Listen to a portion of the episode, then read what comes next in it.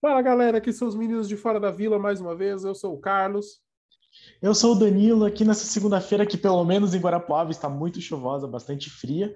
Falar um pouco aqui sobre o que anda acontecendo. Olha só, o Paraná sendo Paraná. Então, para falar um pouco sobre o que anda acontecendo aí nos bastidores da bola, algumas coisas relacionadas com o Santos, coisas bastante importantes.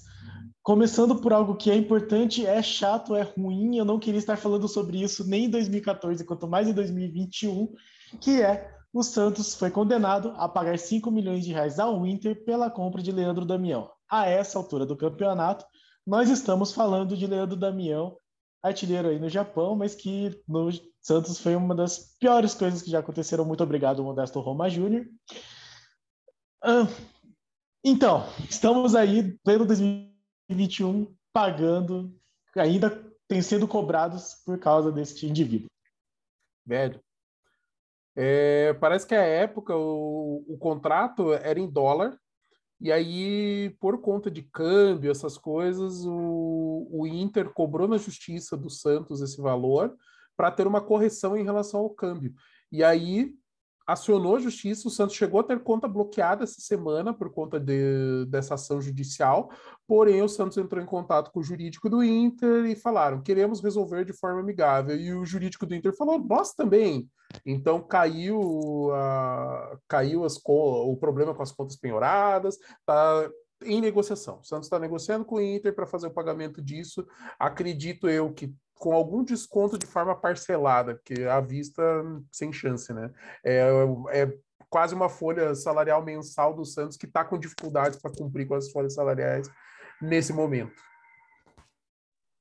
Lembrando que o Santos foi não só pagou, assim, não só fez o negócio do Leandro Damião, para ser bem justo, segundo aqui a tribuna, foi na gestão do Odílio Rodrigues, então, desculpem a Modesto Roma, essa daí não é na sua conta, é na conta do Odílio Rodrigues, mas que foi feito a negociação em euros. Para que é que você vai negociar em euros, o Leandro Damião? Bom, você vai negociar em euros porque a sede da Doyen, que foi toda todo o rolê, é em Malta, né, que é tipo paraíso fiscal assim.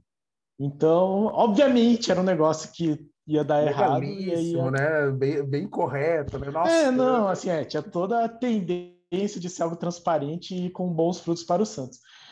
Enfim, o Santos foi aí condenado e, como o Carlos já disse, foi bloqueado, já desbloqueou, então temos bons relacionamentos aí com o pessoal do Internacional, segundo dizem por aí. E o Rueda, pelo jeito, já liberou aí a nossa conta. E vamos pagar em suaves prestações a perder de vista, muito possivelmente. Uh, Leandro Damião, que ainda dando aí, rendendo frutos ao Santos, né? Frutos podres. Casos Bahia Filho. E... Nossa Senhora, quer pagar quanto? É demais. Pro Leandro Damião é demais. E o nosso outro assunto de hoje, pelo menos um deles eu quero ainda mencionar uma outra coisa, é que a CBF quebrou essa promessa. Olha só, a CBF mentiu, quem diria? E resolveu mudar datas de encerramento e não adiar mais os jogos. Então, hum, é, ela estava meio que acordada que ia adiar os jogos aí, que, que os jogos que seriam nas datas FIFA com, convocados, para os clubes que tivessem jogadores convocados, seriam adiados, e isso não nos preocupa tanto neste momento, mas será relevante. E já teve, como já tivemos adiações, adiamentos, né? O Flamengo teve vários jogos adiados, o Atlético Mineiro adiou um ou outro também. Acabou que não tem mais isso. A CBF indo contra todas as recomendações, mas enfim, é por parte do, da bagunça que é o calendário brasileiro, definiu que não, não pode mais adiar, porque com a, a realização das finais da, da Libertadores e da Sul-Americana, que são entre as duas finais entre dois times brasileiros, cada um com ela, né? Uh, já tinha mudado o, a sua data de encerramento do Campeonato Brasileiro para 9 de dezembro. E aí, se fosse para ser depois disso, ia acabar atrasando muito as férias dos jogadores. Então, não vai ter mais adiamento de jogos. Existe um, hum. um acordo feito com a, com a, Federação Nacional de Atletas Profissionais de Futebol, FENAPAF, e o Ministério do Trabalho, e por conta da pandemia, que teve toda a quebra, ficou um tempão sem jogar, e daí depois os caras voltaram de forma online, e daí as férias não foram cumpridas rigorosamente com 30 dias no final da temporada, porque a temporada acabou e os caras já emendaram na sequência. Teve jogador que teve uma semana, teve jogador que teve duas semanas, teve jogador que não teve férias nenhuma né, entre uma temporada e outra. Então, para cumprir com férias e não infringir a lei, foi feito esse acordo no primeiro semestre desse ano, e agora, para cumprir o acordo, a CBF não pode passar da primeira quinzena de dezembro no seu calendário. Então, o último jogo do Brasil, que é a final da Copa do Brasil, vai acontecer no dia 15 de dezembro. A final do Brasileiro, que era para ser até dia 5, mudou para dia 9, mas se mantém é, esse acordo que é para acabar na primeira quinzena, para terem férias completas e ter a pré-temporada completa. Entenda que pré-temporada completa no Brasil normalmente é entre duas e três semanas, mas as férias terão que ser cumpridas. E para não estourar, o que vai acontecer é exatamente isso. O que, que aconteceu? É... O Juninho Paulista, ex-jogador e que hoje é dirigente da CBF, um dos responsáveis lá pela coordenação da, da seleção brasileira, ele havia dito em entrevista coletiva que era a promessa, a promessa quebrada pela CBF agora, que eles iam adiar os jogos de, das equipes que tivessem jogadores convocados para as eliminatórias. E independente de ser pela seleção brasileira ou não. Então seriam o Flamengo, o Palmeiras e o Atlético Mineiro, que são os times que têm jogadores que estão sendo convocados aí para as eliminatórias. Como são três partidas, a logística não fica tão complexa. O problema é, não existe data suficiente para essas equipes, porque são as equipes que estão chegando nas finais. Justamente o Palmeiras, o Atlético Mineiro e o Flamengo. Então você não consegue criar novas datas para colocar os jogos desses times. Então eles vão ter que cumprir com esse acordo do Ministério do Trabalho, porque senão a CBF terá que pagar multas altíssimas é, para o Ministério do Trabalho.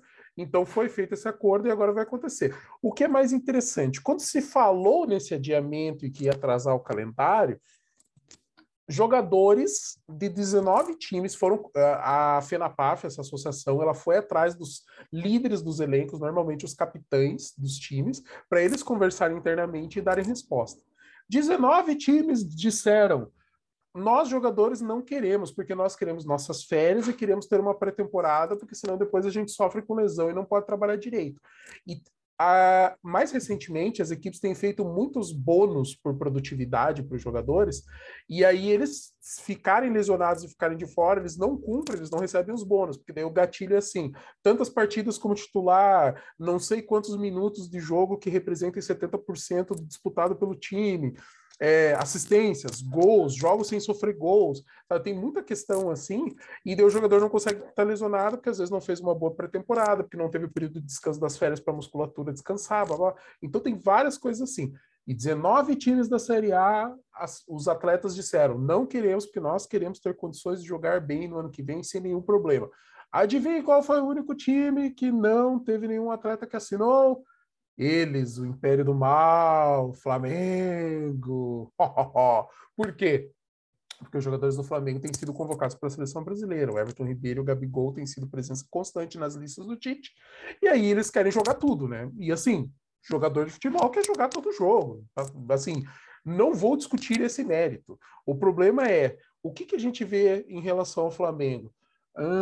A gente pode adiar jogos porque a isonomia é ferida, porque nós não temos os nossos principais jogadores, mas e no caso da torcida liberada só para o Flamengo?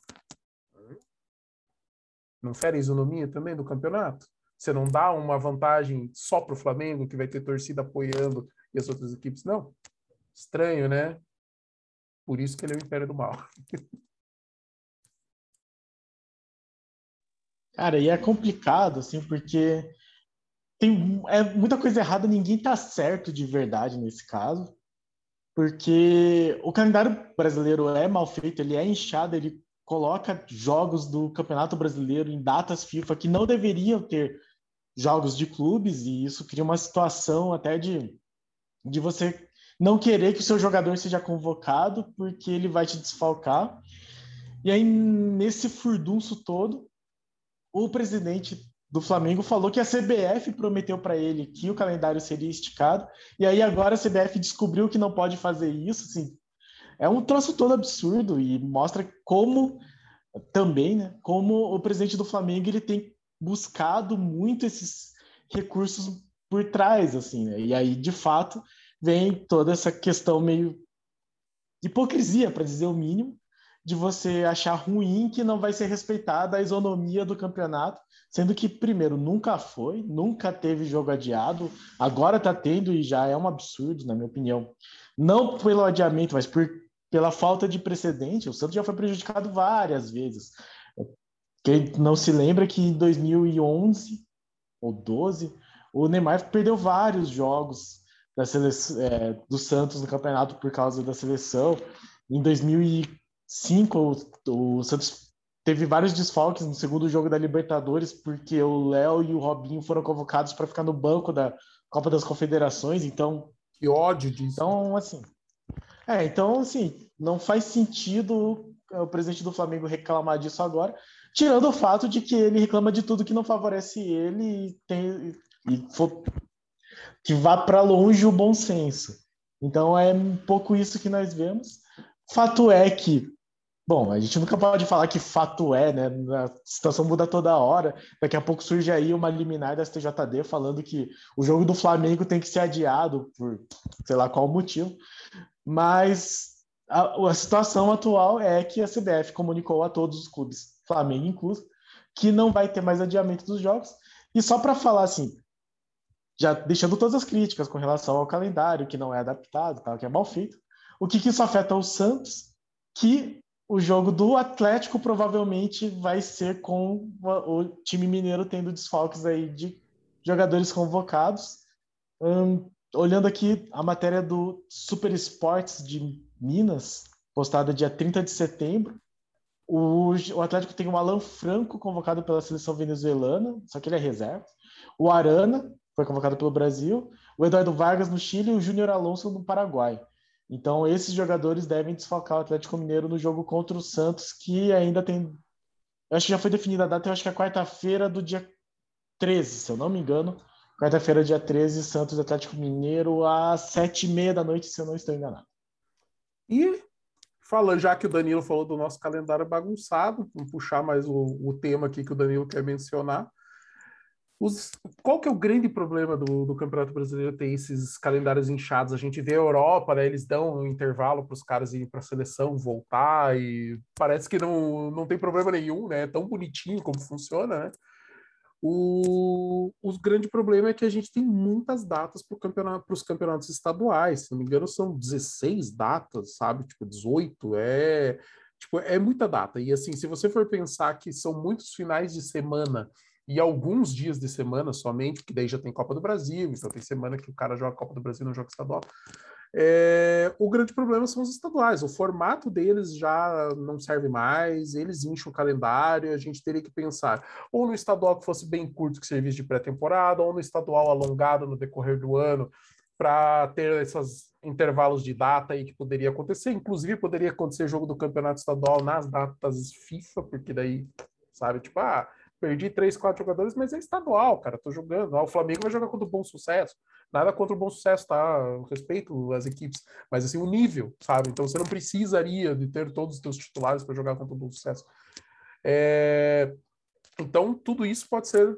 É... A gente pode pensar, de repente, até uma fase final mais cheia, porque no final do ano tem menos calendário para as equipes, sabe? Tem várias poss possibilidades que poderiam melhorar esse calendário.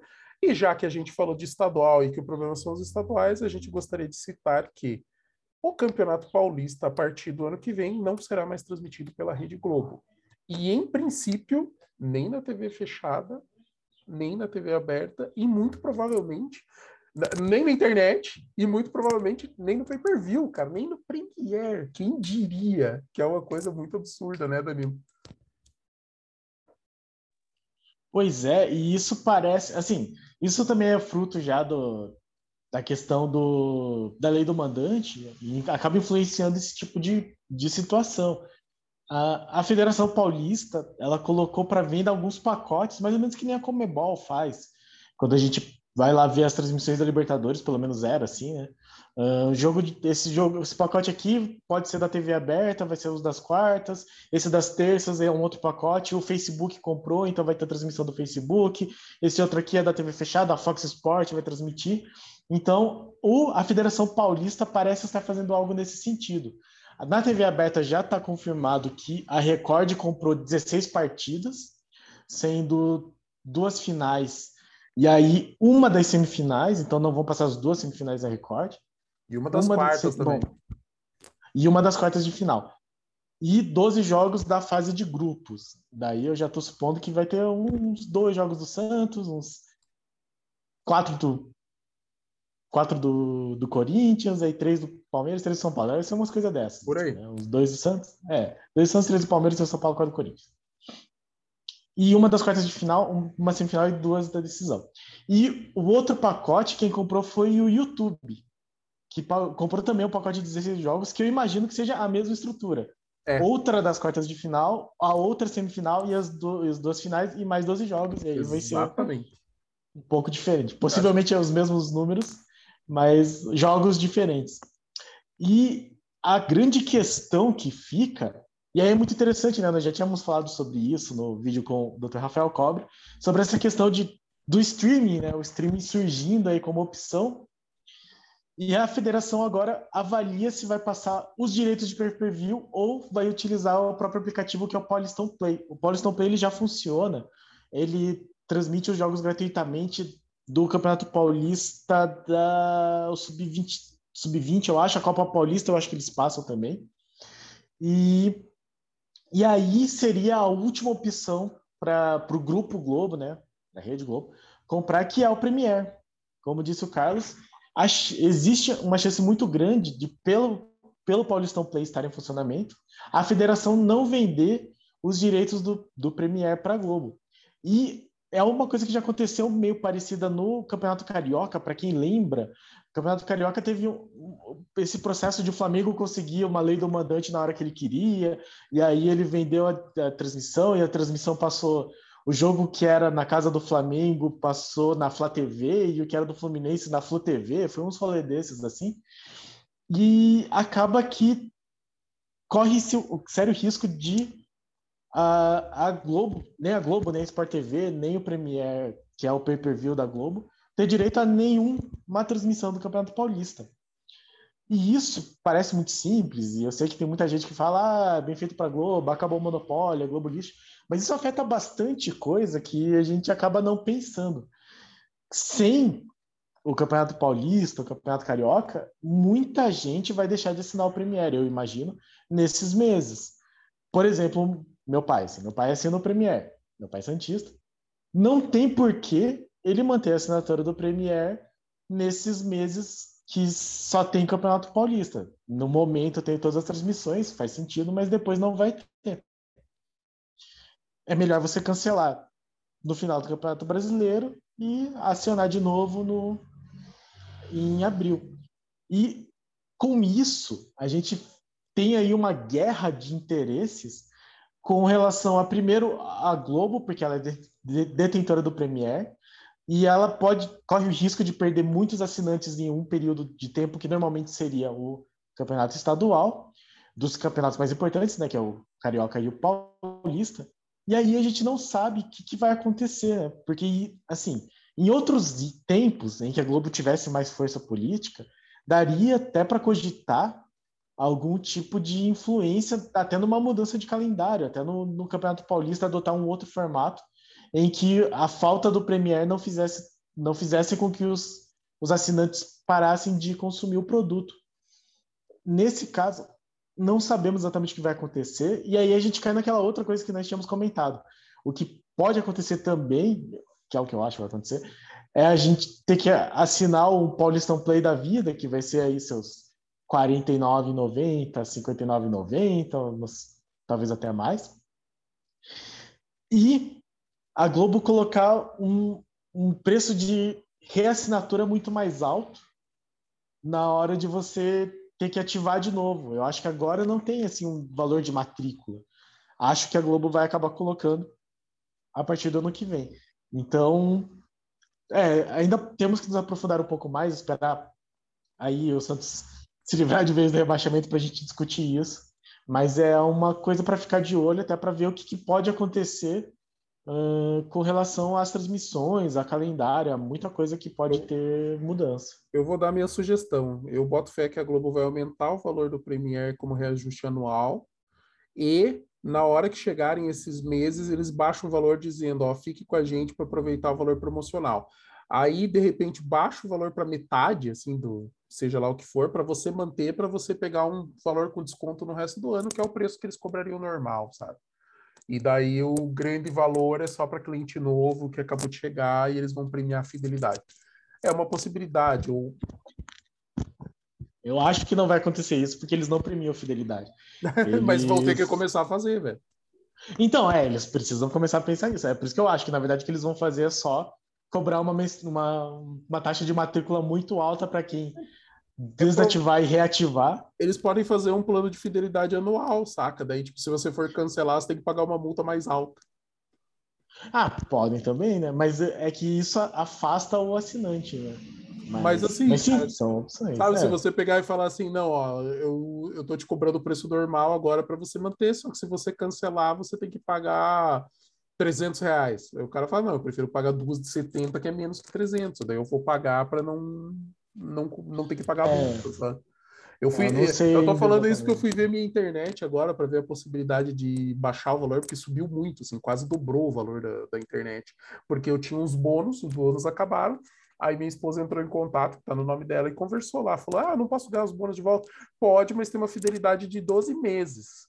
E se eu quiser sair, quanto que eu pago de multa? A guria falou 400 reais. Aí minha esposa falou, não, obrigado. Então eu vou pagar mais dois meses o valor normal mesmo, vindo mais alto, porque sai mais barato para eu cancelar, porque logo eu vou mudar, né? Então daí eu não preciso mais, eu não vou mais ser assinante da, da Vivo, que o serviço deles está muito ruim.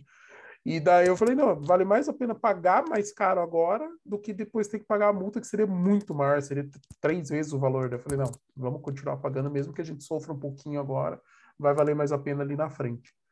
Então, cara, é, tem então... muita possibilidade, mas é igual o Danilo falou, muito cedo ainda para a gente especular. O que eu, assim, a minha especulação aqui, que eu conversei com o Danilo antes de gravar o vídeo, é a seguinte: os contratos do Brasileirão vão, são válidos até 2024. Então, eu acho que até 2024 a gente não vai ter mudança nenhuma em relação estadual. Provavelmente vai ficar dividido com quem tem interesse. A galera, se, se, o YouTube conseguir vender patrocínio, provavelmente vai comprar por outros anos, outras temporadas, e o negócio vai começar a rodar desse jeito. Aí, em 2000, 2024, visando 2025, provavelmente no final de 2023 já começa as negociações a Globo daí talvez venha pesada, fazer algum lobby para ter mudança de calendário, que as federações consigam ganhar uma porcentagemzinha, para daí enfraquecer, porque daí a, a, Globo enfraquece o estadual, ele vira um produto menos atrativo para os caras que já gastaram um monte a Globo sai ganhando. E ela tem cacife financeiro para fazer isso, apesar de nesse momento estar cortando custos. exatamente isso. Então, muitas questões para serem vistas muitas possibilidades, assim, eu acho que é uma questão que vale a pena ficar de olho e, e não acho que tenha assim certo ou errado, eu acho que é, é, vão ser as tendências e o que me preocupa é só você ter que de novo, porque é o que eu acho que vai acontecer, vai sobrar para o torcedor, né? Tem que pagar aí mais, mais dinheiro para ter uma, uma outra assinatura. Se a hora que cair no YouTube também, eu não, não duvido do YouTube cobrar a transmissão. Eu acho que a Jovem Pan, quando fez alguma associação com o Atlético, acho, que o jogo da Arena ia ser transmitido pela Jovem Pan, você tinha que pagar lá os seus. Acho que era 7,90, 8,90, não sei. Mas eu acho que é uma tendência. E, enfim, é isso, né? São as, uh, as tendências da, da, das transmissões de TV com a lei do mandante. Eu... Então, o Flamengo é um dos cabeças, assim, nesse sentido aí de streaming próprio. Eles têm já a Flá TV, que tem um monte de assinante, é bem baratinho, tem vários conteúdos interessantes para o torcedor do Flamengo. E daí, para vender jogos e tal, eles estão lançando uma Flá TV Plus, uma Flá TV tá?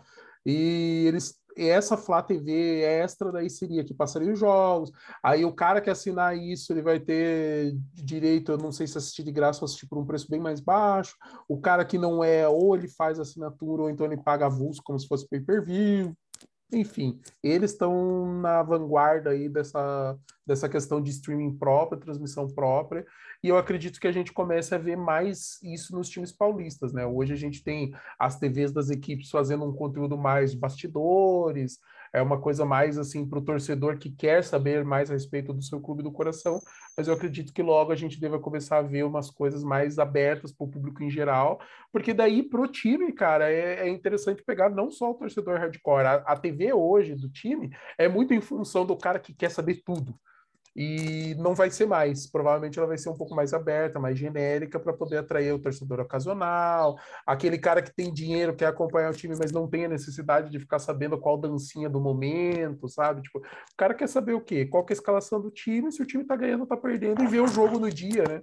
Então, assim, tentar pegar o, o perfil mais, eh, mais, mais abrangente de torcedores. Exatamente. E aí, só ir já arrumando para o final do nosso vídeo, que acabou ficando um pouquinho mais longo que eu achei que ficaria, é uma nota, uma, assim, uma nota que não é de bastidor, mas eu acho que vale a pena também, acho legal ficar de olho, que o, Madison, o nosso ponto aí, que lateral que faz às vezes de ponto, que muita gente estava esperando a volta para o jogo do São Paulo, ele não vai voltar o jogo contra o São Paulo. É, segundo a Gazeta Esportiva, ele vai, ele foi relacionado para o jogo de amanhã, terça-feira, três da tarde, contra um dos São Bernardos, eu nunca sei qual que é, que da Copa Paulista, que é o Santos B, né? O Santos Sub-23. Ele e o Ivonei estarão em campo amanhã às três da tarde. Então, se você tiver curiosidade de ver como é que está o Matsu, então não adianta esperar a presença dele na, no jogo contra o São Paulo. Faremos aí o pré-jogo falando sobre a possível escalação, mas ele não estará em campo. Vai jogar o Sub-23 contra o São Bernardo.